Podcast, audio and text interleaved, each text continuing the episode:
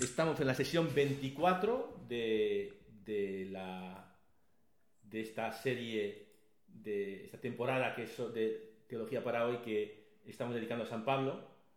Y, hoy vamos a hablar de la carta a los Efesios.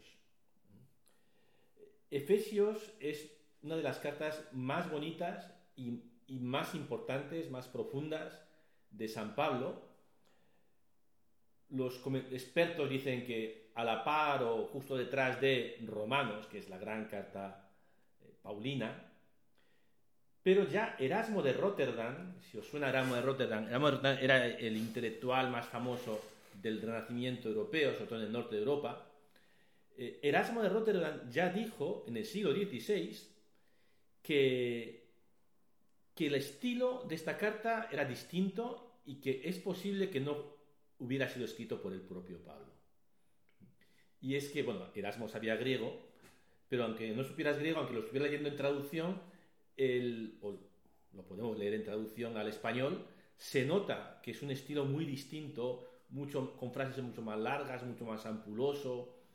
Es un estilo literariamente muy distinto de las llamadas cartas protopaulinas. Las protopaulinas son las cartas en las que hay acuerdo en que son del propio Pablo. Eh, la carta, que son siete, Primera Tesalonicenses, Gálatas, Filipenses, Filemón, las dos de Corintios y Romanos, esas siete, eh, hay un consenso entre los académicos de que los escribió Pablo, porque tienen un estilo muy semejante, eh, la teología es también convergente, es decir, que, se nota que hay un autor, un mismo autor detrás de estas siete cartas. Un consenso que, se ha mantenido a través del tiempo entre gente muy distinta, porque los que estudiamos la Biblia, pues somos gente muy distinta. Los hay, por supuesto, quizá el grupo más grande todavía sigue siendo los, protestantes, que dedican mucho esfuerzo a la Biblia, los católicos también. Eh, pero también hay judíos que estudian la Biblia y ateos que estudian la Biblia. Uno, que está muy de moda ahora es, es Bar Ehrman, ¿no? que está publicando un montón y es un ateo. Entonces, eh, hay distintos puntos de vista, hay a los biblistas nos gusta mucho discutir y decir, no, tú, tú, no, tú, no, tú no tienes razón, tengo razón yo. hay una cultura del desacuerdo en, la comunidad de, de estudiosos de la Biblia y aún así, pues hay un amplio consenso, nunca total, pero un amplio consenso en que estas siete cartas son de Pablo. Sobre las otras seis, Hebreos es un caso aparte porque Hebreos no hay ninguna razón para pensar que sea de Pablo. Se le mete ahí entre las Paulinas para completar el número 14, 14 ¿eh? cartas Paulinas, pero Hebreos no es de Pablo. Las otras seis, que son Segunda Tesalonicenses, Colosenses, Efesios, primera, segunda, Timoteo y Tito, esas seis, hay debate. No quiere decir que, seguro no son de Pablo, no, nadie sabe. De hecho, el autor en cada una de esas seis cartas empieza la carta diciendo yo Pablo, se presenta como Pablo. Pero dado las diferencias de estilo, de ideas, incluso se nota que hay una evolución, que son cartas más tardías, pues eh, hay un debate en cada carta. ¿eh? Hay gente que dice que segunda Tesalonicenses de Pablo, pero Efesios no, o gente que dice Efesios es de Pablo, pero primera y segunda Timoteo no. Es hay división de opiniones carta por carta y hay un debate. Por eso se llama a estas cartas deutero-paulinas. Deutero, segundo grupo de cartas paulinas a la Biblia pertenecen igual, es decir, que desde el punto de vista litúrgico o de fe, pues son, son, son tan documentos de, del Nuevo Testamento como, como las protopaulinas. Es una distinción que hacen los exegetas. Bueno, vamos, en concreto a, a Efesios, y Efesios, como veremos enseguida, tiene un estilo literario claramente distinto de las protopaulinas. Y esto es algo tan notorio que se aprecia incluso en traducción al español. Es como si lo hubiera escrito otra persona. Y hay tres posibles hipótesis o soluciones a esto. Primero, que Pablo mismo haya cambiado de estilo, lo cual no es imposible pero es improbable, porque el estilo te acompaña a través de la vida y no cambias tan radicalmente de estilo, pero puede ser. Digamos que esta es la opinión, la opinión más minoritaria, menos probable. Segunda opinión, que Pablo hubiera encargado la, redacción de Efesios a algún discípulo suyo, que es algo que se hacía entonces y se sigue haciendo ahora. Y decía que, he visto al Papa ahora hace un rato, hace unos años, el Papa escribió una carta muy bonita. Y, un día, comiendo con un amigo, le digo, oye, qué carta más bonita nos ha escrito el Santo Padre. Ha sido tú, ¿verdad? Y el tío empieza, jiji, No me podía decir, he sido yo, pero había sido él, claro. Eh, es decir, el Papa no escribe todas sus cartas, ni todos sus documentos, ni, todos sus discursos, ni el Papa ni el Rey de España. Es decir, esa gente no escribe sus discursos. ¿no? Eh, pero si los firma, se considera que son suyos. Eh, ¿Hizo algo así Pablo? Puede ser. Segunda posibilidad. Tercera posibilidad. Eh, que después de la muerte de Pablo, discípulos suyos, como en plan homenaje, componen una carta suya. Esto hoy no se podría hacer. Incluso sería un delito hacerte, pasar por otro. ¿eh? Eh, imagínate, ¿no? Que escribió, aparece un documento, uno se inventa un documento, esto lo ha escrito la Madre Teresa de Calcuta. ¿Qué pasa, eh? Que por, internet circulan cosas así, pero, pero no estaría bien. Entonces, sí. No olvidemos, por ejemplo, que Mateo es una copia descarada de Marcos al que, ha ido añadiéndole cosas. Estamos mucho, estamos en otra época en, la que ni sueñan con los derechos de autor. Entonces, eh, el, que un discípulo suyo se haga pasar por un maestro, aunque este maestro haya muerto, y escriba, es una cosa que, se hacía. Y es posible que es lo que haya sucedido con Pablo. esto en cuanto a este, bueno, decía que hay diferencia en el estilo literario, hay también diferencia en, algunos conceptos. Vemos, por ejemplo, que el concepto de iglesia ha cambiado. Otra diferencia que a mí me llama muchísimo la atención es que Pablo no se pelea con nadie en Efesios. Y en las protopaulinas siempre se está peleando con alguien.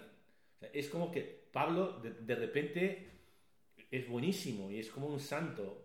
Bueno, santo era, ¿no? Pero era un santo que decía a los otros que se la corten. Pues no, ahora es como mucho más eso, como un santo de altar.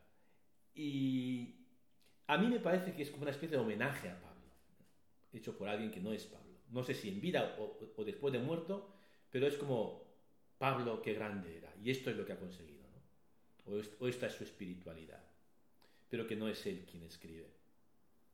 En fin, esto no es muy importante, porque lo importante es el contenido, y que forma parte del, Nuevo Testamento. Vamos a empezar a leerlo. Pablo, apóstol de Cristo, Jesús, por voluntad de Dios, a los santos que están en Éfeso, a los fieles en Cristo Jesús. Gracia y paz a vosotros de parte de Dios nuestro Padre y del Señor Jesucristo. La carta empieza como todas las cartas. Remitente, destinatario, saludo remitente, Pablo, destinatario a los santos, a los fieles en Cristo Jesús. En algunos manuscritos antiguos falta la palabra Éfeso. Es posible que esta carta no fuera dirigida. poco el, chiste, el chiste entre los biblistas es la carta de San Pablo a los Efesios no, es, no era de San Pablo, no estaba dirigido a los Efesios y tampoco es una carta. una carta sí es, más o menos pero mm, es posible que fuera una, carta circular, dirigida a varias comunidades y que al final alguien metió ahí mucho más tarde lo de Efesios. Bien, estos son detalles y curiosidades. Vamos a ir con el contenido y después de este protocolo de remitente, destinatario y saludo, Pablo se arranca con una oración de acción de gracias. Adiós en el que condensa pues toda la teología cristiana. ¿eh? Lo vamos a leer del tirón, aunque es un poquito largo, lo leemos. Bendito sea Dios, Padre de nuestro Señor Jesucristo, que nos ha bendecido en Cristo con toda clase de bendiciones espirituales en los cielos. Él nos eligió en Cristo antes de la fundación del mundo, para que fuésemos santos e intachables ante Él por el amor.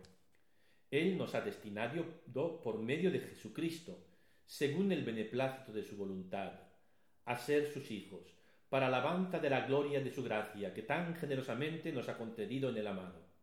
En Él, por su sangre, tenemos la redención, el perdón de los pecados, conforme a la riqueza de la gracia que, en su sabiduría y prudencia, ha derrochado sobre nosotros, dándonos a conocer el misterio de su voluntad, el plan que había proyectado realizar en Cristo en la plenitud de los tiempos, recapitular en Cristo todas las cosas del cielo y de la tierra.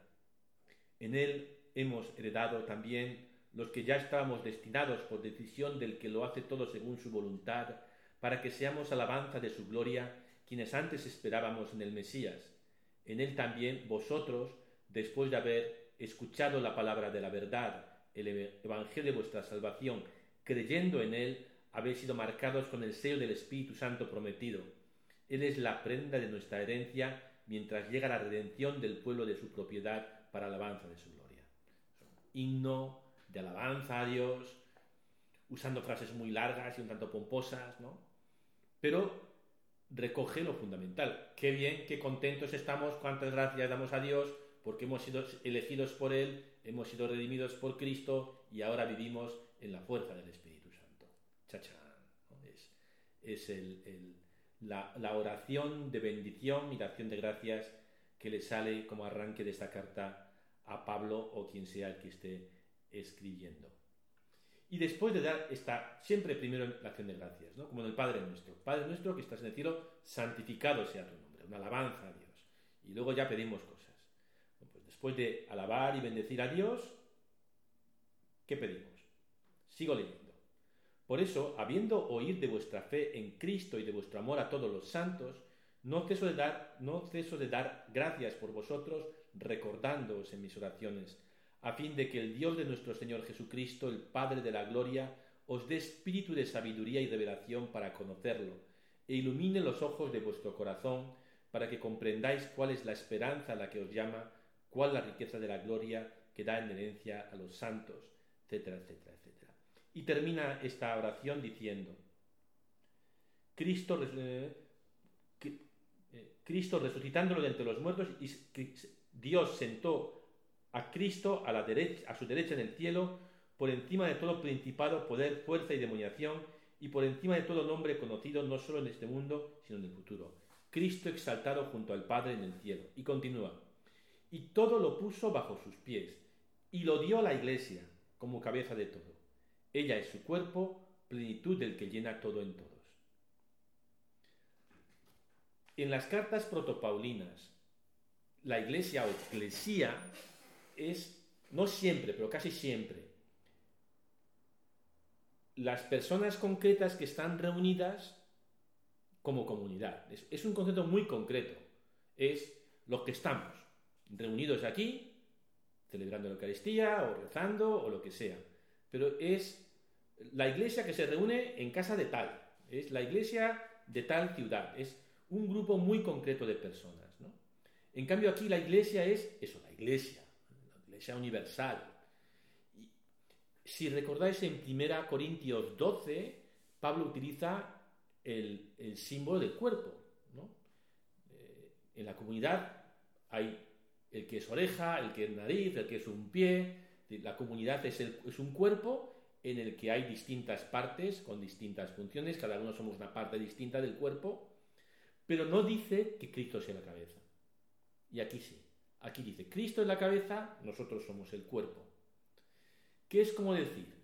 Que, que es la fiesta del domingo pasado y, también del domingo que viene. Que, ¿Dónde puedo encontrar a Cristo? ¿Dónde está el cuerpo de Cristo? En ese cuerpo que es la comunidad, que es la iglesia. Entonces, y, y la iglesia tiene por cabeza a Cristo. Es una visión como mucho más exaltada, ensalzada de la iglesia del que encontramos no es que sea contradictoria, pero se ve una evolución, ¿no? Como una toma de conciencia de lo importante que es la Iglesia en el esquema de, la historia de la salvación.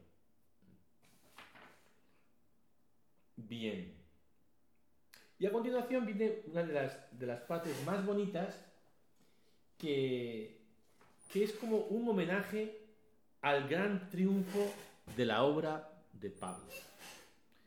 ¿Cuál era, qué era lo que más le preocupaba a Pablo en su misión?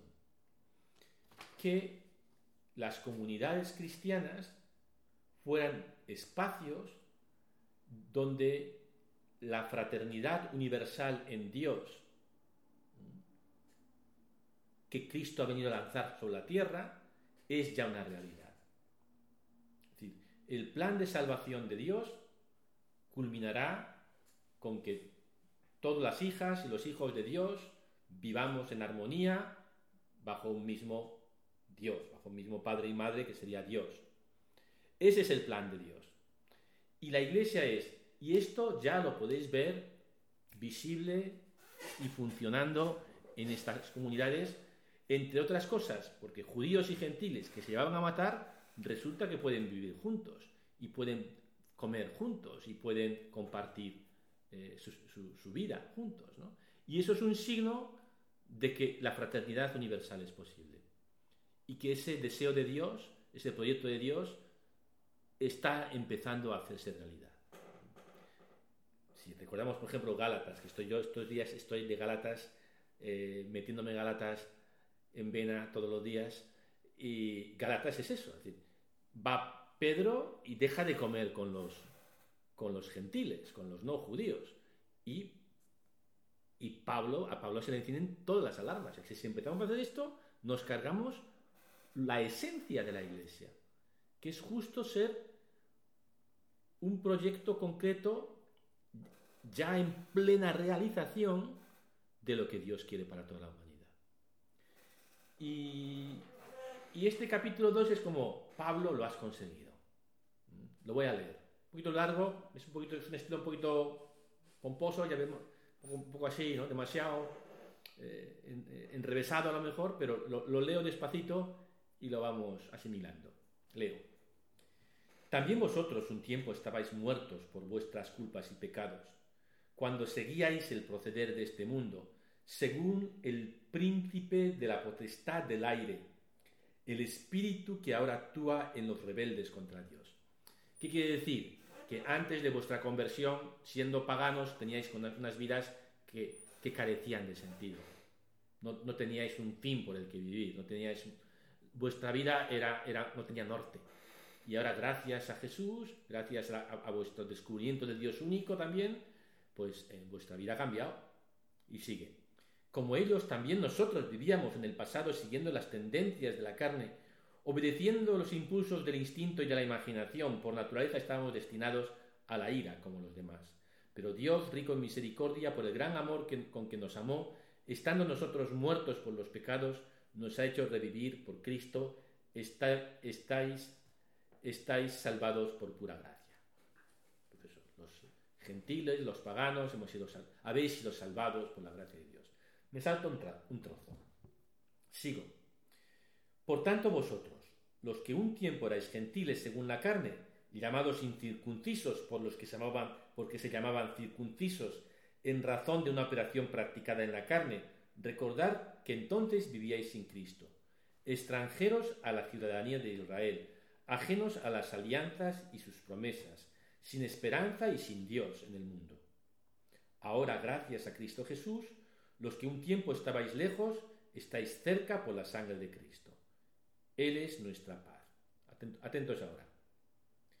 El que de los dos pueblos ha hecho uno, derribando con, en su cuerpo de carne el muro que los separaba, la enemistad. ¿Qué son estos dos pueblos? los gentiles y los judíos, ¿no? separados por un muro de desprecio y de enemistad. Cristo ha derrumbado ese muro. Él ha abolido la ley con sus mandamientos y decretos para crear de los dos en sí mismo un único hombre nuevo, haciendo las paces. Reconcilió con Dios a los dos, uniéndolos en un solo cuerpo mediante la cruz, dando muerte en él a la hostilidad. Vino a anunciar la paz. Paz a vosotros los de lejos, paz también a los de cerca. Así unos y otros podemos acercarnos al Padre por medio de Él en un mismo espíritu.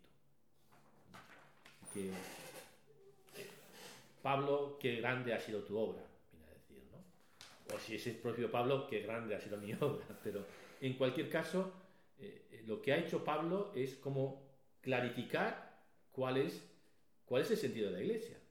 Ahora que ya no somos una secta judía, sino que nos hemos lanzado al ancho mar Mediterráneo y a todos los pueblos que, que habitan en sus riberas. La Iglesia está llamada a ser un fermento de reconciliación y de paz en el mundo. Y ahora, imagínate lo que se podría lograr si la Iglesia estuviera unida. Que no lo estamos, claro. Antes de la Segunda Guerra Mundial, el gran teólogo protestante luterano Dietrich Bonhoeffer, en los años 30, Hitler en el poder, la guerra mundial cociéndose en Europa, Bonhoeffer lanzó la idea de un concilio ecuménico que reuniera a los protestantes, a los católicos, a los ortodoxos, y decía, es la única manera de parar a Hitler, que los cristianos unidos nos opongamos a él. Aquello no, no funcionó, no tuvo eco y hubo una Segunda Guerra Mundial. Imagínate que los cristianos de Ucrania y los de Rusia, aquí falla Kirill, que es el patriarca vendido a Putin, es un corrupto, hubieran dicho a, Putin nada de hacer daño a nuestros hermanos. leyendo, ahora que he estado leyendo mucho sobre la carta a los Gálatas, eh, un, un autor cita este caso que yo no conocía a propósito de eso que dice Gálatas, ¿no? Ya no hay hombre ni mujer, ya no hay judío ni gentil, ya no hay, ya no hay esclavo ni libre, todos somos uno en Cristo Jesús. Y cuenta este caso del año 1994. Dice, en 1994, miembros de la tribu Hutu cometieron atrocidades contra los Tutsi. Los más viejos del rural los acordaréis de esto. 13.500 cristianos de distintas confesiones, católicos, anglicanos, pentecostales, baptistas, etc., se refugiaron en la ciudad de Ruanga, a 15 kilómetros de la capital, Kigali. Según un testigo, cuando las milicias llegaron, ordenaron a Hutus y Tutsis separarse por tribus. Si recordáis, los Hutus masacraron no sé si dos millones de, Tutsis en, aquella guerra. Entonces llegan las milicias Hutu y dicen, a un lado los Tutsi, a otro lado los Hutu. la gente rehusó y dijeron, y declararon que eran todos uno en Cristo. El resultado fue que fueron todos asesinados.